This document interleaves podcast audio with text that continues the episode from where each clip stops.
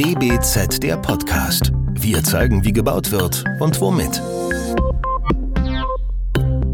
Willkommen zu unserer neuen Folge DBZ der Podcast. Was benutzt und alt ist, verliert, so scheint es jedenfalls zu sein, an Wert. Aber stimmt das überhaupt? Und ist diese Haltung nicht eher absurd und krankmachend, jedenfalls mit Blick auf den Umgang mit unserem Planeten? Zum Glück beginnen wir auch das Bauen unter dem Fokus der Kreislaufwirtschaft zu diskutieren. Wir fangen endlich damit an, bereits Vorhandenes als wertvoll, als Ressource zu betrachten, mit der wir kreativ, ökologisch wie ökonomisch sinnvoll arbeiten können. Unsere Heftpartner der Juli-August-Ausgabe forschen und realisieren bereits in diesem Sinne. Sie planen mit den Dingen, die bereits da sind, als verfügbare Ressource. Peter Geiger und Dr. Jörg Heiler leiten das Planungsbüro Heiler Geiger in Kempten.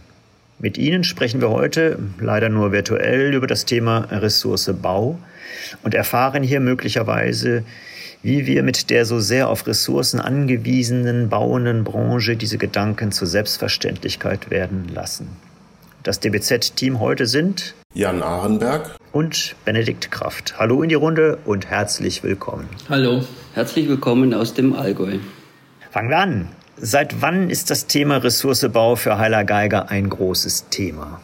Das Thema äh, der Ressourcebau und äh, der Ressourcebestand äh, begleitet uns äh, eigentlich seit äh, unseren Diplomarbeiten äh, die zum einen bei Herrn Heiler in Venedig äh, ein Projekt bearbeitet hat, äh, auf meiner Seite in Dresden-Hellerau das Festspielhaus.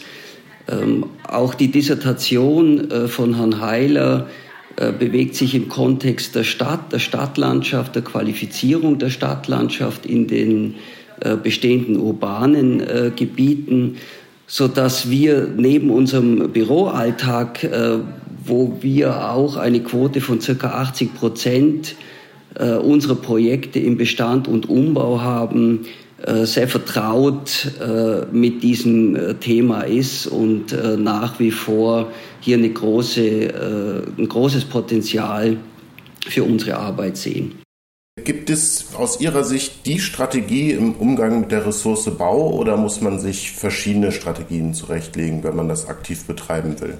Also wir arbeiten ja kontextuell und, und reagieren schon äh, sehr situativ auf, auf die einzelnen Aufgaben, auch auf unsere Bauherren. Aber was sich schon wie ein äh, roter Faden durchzieht, dass wir gerade äh, diese Fragen der, der Nachhaltigkeit und auch äh, des sinnvollen Einsatz, äh, wie wir mit Energie umgehen, äh, was sich da durchzieht, dass wir diese Aufgaben versuchen, architektonisch äh, äh, räumlich äh, zu lösen, das heißt auch ganzheitlich zu lösen, zum Beispiel eben bei dieser Kita Caroline Goldhofer, wo wir eben nicht allein das äh, Thema äh, der, der, Energie, ähm, äh, sage ich mal, durch äh, technische Eingriffe bearbeitet haben, sondern in erster Linie auch durch Raumgewinn, durch zusätzliche Räume. Also das ist sowas, was sich durchzieht ein räumlich-architektonischer Ansatz, äh, ein kontextueller Ansatz und dann äh, natürlich auch verstärkt in den letzten Jahren auch angeregt durch die Diskussion im Architekturzentrum äh, Wien, dass wir einfach versuchen,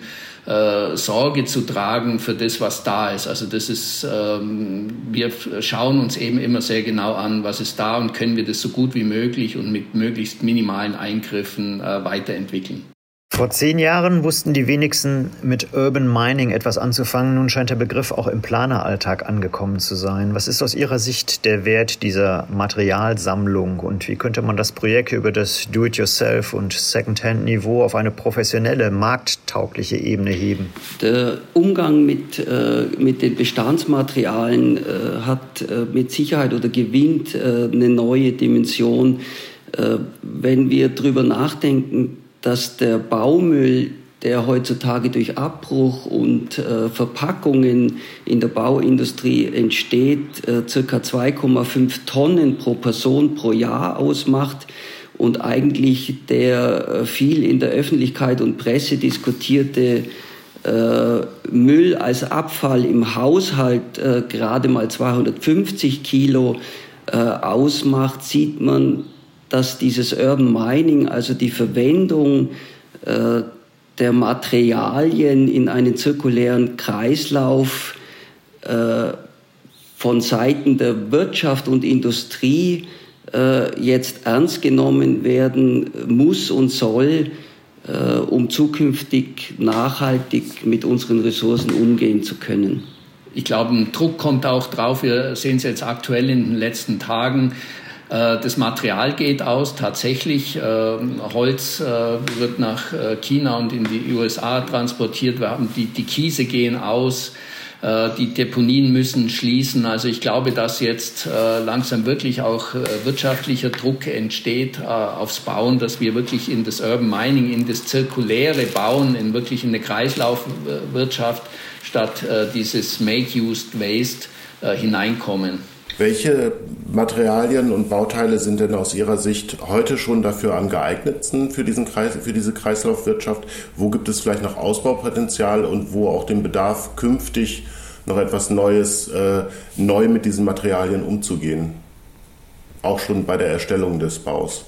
Äh, geeignet sind äh, sicherlich alle Materialien, äh, die nicht äh, im Verbund angeboten werden, also die roh verwendet, bearbeitet werden können, äh, egal ob dann handwerklich eingebaut oder äh, industriell verarbeitet, aber im Nachhinein dann auch wieder zerlegbar und wiederverwendbar sind in einem äh, zirkulären Kreislauf. Und sehen Sie da heute noch Materialien, bei denen Sie sich wünschen, dass sie künftig stärker in den zirkulären Kreislauf aufgenommen werden können? Also ein Riesen, Riesenthema ist ja nach wie vor der Beton, wie wir alle wissen, dass äh, die Zementproduktion mehr CO2 erzeugt als, als der Flugverkehr. Äh, da gilt es ja zu, zu unterscheiden zwischen äh, dem Material, wo eben der, der alte Beton eben zerkleinert werden kann und eben als, als Kiesersatz verwendet werden kann. Aber beim Zement ist man, kommt man nur sehr langsam äh, voran. Aber wir meinen, dass wir in vielen Bereichen äh, noch dieses Material äh, brauchen und dass es auch ein Potenzial hat, aber da muss, da darf, äh, sage ich mal, in dem, äh, im Vergleich zu dem, was sich beim äh, Holz getan hat, ähm, äh, sind da ja sind da noch riesige Aufgaben vor uns und äh, das Problem mit dem Holz, also wir versuchen jetzt auch in unserem Büroalltag natürlich äh, stärker auch mit diesem sehr guten zirkulären Baustoff Holz zu arbeiten, haben aber momentan das Problem, dass es einfach entweder nicht verfügbar ist oder wirtschaftlich äh, durch diese, durch diese geringe Verfügbarkeit so die Preise nach oben geschossen sind, dass das momentan unsere Probleme im Alltag sind, im, im Büroalltag. Ähm, und ähm, ich glaube, jedes Material ist erst einmal, wie es so schön heißt, immer, immer unschuldig. Wir müssen bei jedem Material in die Zirkularität kommen und äh, äh, äh, statt Ziegel und, und Beton ist ja Lehm auch noch so ein großes Thema, ist auch, sage ich mal, im Alltag ganz schwierig, weil er einfach äh, um ein Drittel oder um die Hälfte nochmal äh, teurer ist. Ähm, ähm, das sehen wir auch noch, also im äh, äh, Baustoff Lehm sehen wir auch noch äh, große Potenziale, aber eben auch wirtschaftliche Fragen. Welche allgemein bekannten Argumente spiegeln denn aus Ihrer Sicht deutlich die Vorurteile bezüglich dem Bauen mit Bestandsressourcen und wie halten Sie dagegen?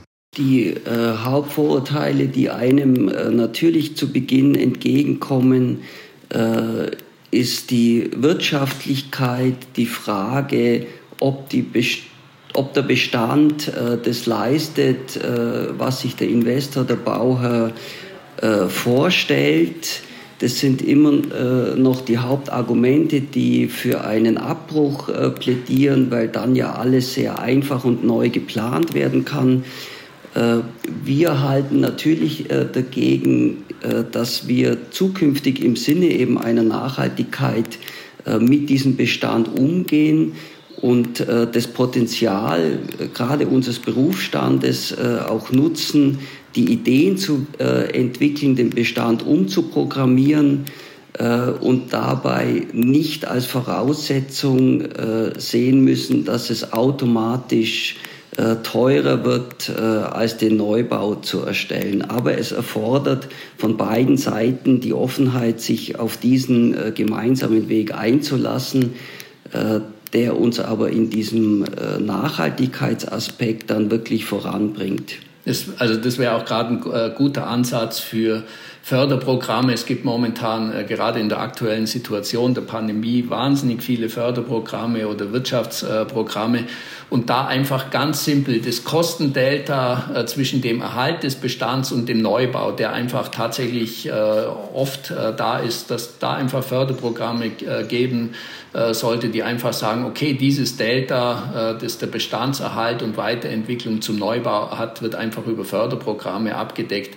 Das wäre ein ganz pragmatisches, äh, sehr gutes, auch äh, wirtschaftspolitisches äh, Signal, ähm, das man dringend eigentlich jetzt angehen sollte. Und was bei der ganzen Diskussion auch wir immer wieder merken, dass einfach jetzt unabhängig von den ganzen technischen und ökologischen Fragen, dass der Bestandserhalt als wirklich als Zeitzeugnis, als auch das, wo wir auch die historische Tiefe unserer Städte und Landschaften erfahren können, das, das glaube ich, oder wir glauben das und sind davon überzeugt, dass wir Menschen das brauchen, auch äh, eben die, die, die, das, das, die, die Geschichte äh, nach wie vor präsent zu haben, auch äh, was die Identifikation mit dem Ort anbelangt, dass da auch gerade was die Nachkriegsarchitektur anbelangt, zu wenig Bewusstsein da ist, dass wir da viel zu sehr unsere Städte verändern äh, und geschichtliche Spuren ausradieren. Äh, das kommt in dem ganzen Diskurs auch noch, äh, im öffentlichen Diskurs und auch beim Bewusstsein so mancher Investoren auch noch viel zu kurz. Sehen Sie denn die Architektenschaft hierfür schon äh, gut gerüstet oder benötigen Sie noch spezielles Fachwissen oder Weiterbildung, um das Bauen als Kreislauf umsetzen zu können? Also der Diskurs äh, um dieses Thema äh, ist sicherlich im Moment äh, in aller Munde, auch im äh, Kreise eben der Kollegen, der Architekten.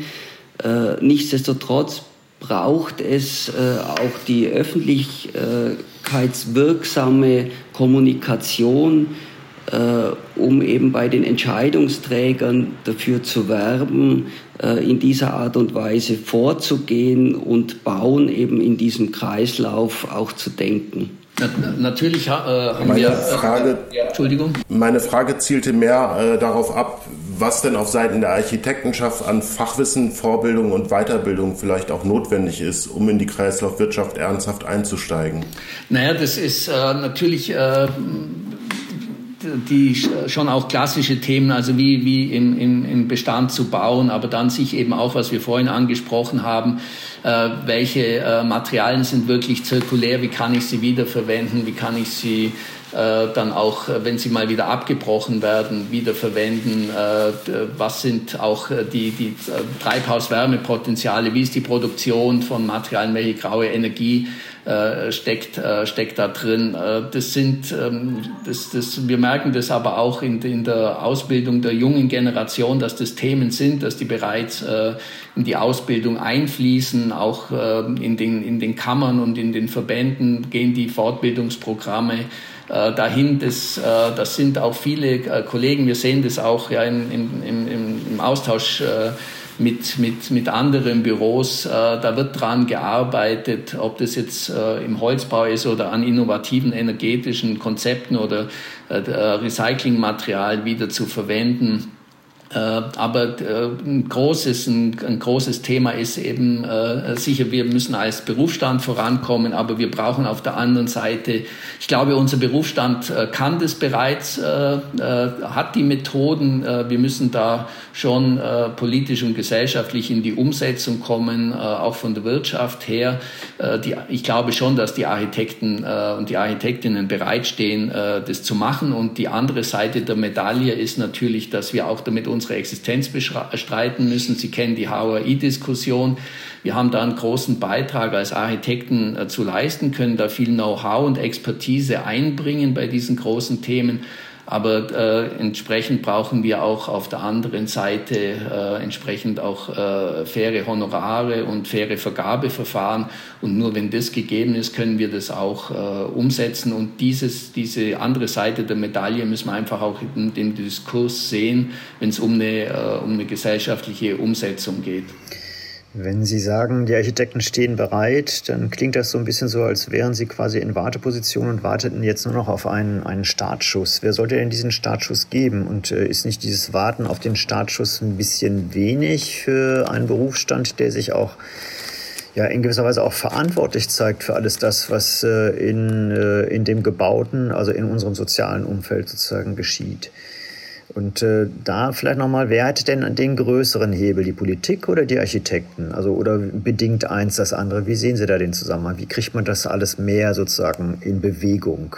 Naja, Gott, Gott, sei Dank leben wir ja in einer, in einer sehr vielschichtigen, pluralistischen, demokratischen Gesellschaft, wo es nicht den einen Hebel äh, zum Glück gibt, sondern ganz viele Akteure, die zusammenwirken. Äh, müssen. Und äh, natürlich haben wir da unsere Aufgabe als Berufsstand und Verantwortung. Äh, äh in dem äh, die, Heftpatenschaft, wo wir übernehmen, sehen wir auch äh, sehr viele gute Beispiele. Es gibt, es ist in der Diskussion jetzt auch das aktuelle europäische Bauhaus, wo die Architekten ähm, Wie bekommt man das Thema Ressource Bau auf die Tagesordnung der Planungs- und Fachbüros bei den Herstellern und der Politik?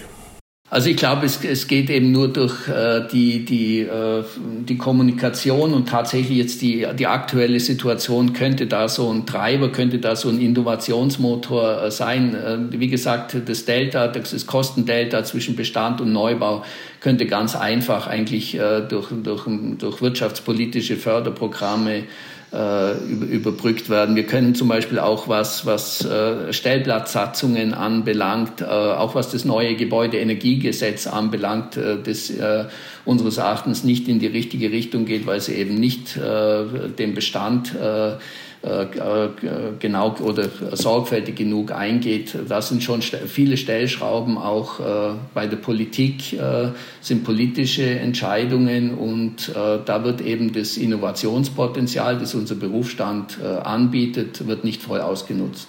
Jetzt haben wir über äh, relativ viel rechtliches und verfahrenstechnisches gesprochen, aber äh, wenn man über den Bestand spricht, da gibt es auch immer etwas, was sozusagen, was hier auch schon angeklungen ist. Es gibt das Thema der Geschichte, der Patina und so weiter und so weiter. Worin liegt denn neben allem ökologisch-ökonomischen der Charme, die besondere Qualität im Umgang mit der Ressource Bau? Gibt es da noch etwas über ökologisch und ökonomisches hinaus? Also mit Sicherheit äh, ist das Wichtige, äh, die, die geschichtliche Dimension, äh, die Stadtbausteine, äh, die den Charme haben, die der Neubau nicht mehr bekommen kann und das Ablesen äh, dieser historischen Entwicklung, äh, den unsere Städte behalten und auch die Dörfer und ihre Identität wahren können und äh, diese nicht äh, dauerhaft verlieren. Also das ist mit Sicherheit neben diesen ökologischen äh, Themen äh, eine große Qualität äh, im Umgang mit dem Bestand.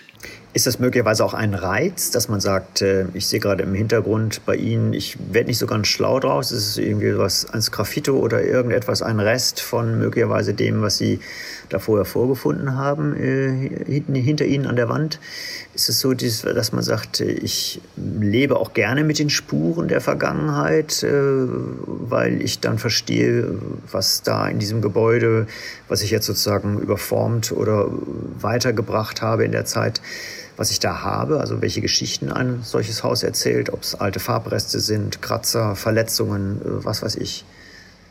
Ist das etwas, was man schätzt, was der Mehrwert eines Bestandsgebäudes gegenüber einem Neubau ausmacht? Also für, für uns in jedem Fall. Also es kommt da einfach auch eine, äh, eine ästhetische äh, Schicht, eine ästhetische Dimension hinein, die, die kein Neubau äh, liefern kann. Also das, was man hinter uns sieht, sind einfach die freigelegte Putzschicht dieses alten Gebäudes, in dem wir leben, das letztendlich der Kern ist mitten, hat eine mittelalterliche Substanz, wurde über die Jahrhunderte immer wieder überformt.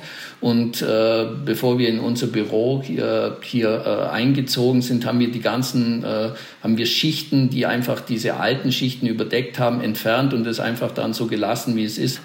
Im äh, Bestand liegt eine, ja, eine ästhetische Dimension, eine atmosphärische Dis, äh, äh Dimension, die äh, die, die, das historische Zeitzeugnis, das der Peter angesprochen hat. Also es kommen so viele, ähm, sage ich mal, Schichten und, und Dimensionen hinzu, dass Architektur und Raum dann äh, so dicht macht, dass eben, wo sie Neubau einfach schwer tut. Das kann der einfach äh, nicht mitbringen. Da muss man mit anderen äh, Ebenen und mit anderen architektonischen Mitteln arbeiten, um dann so eine räumlich-atmosphärische Dichte hinzubekommen, die einfach im Bestand äh, automatisch, äh, wenn man sie denn äh, behutsam freilegt und behutsam aktiviert, einfach da sind und man das als Ressource äh, tatsächlich als äh, atmosphärische Ressource, als ästhetische Ressource, als historische Ressource sehr gut nutzen kann.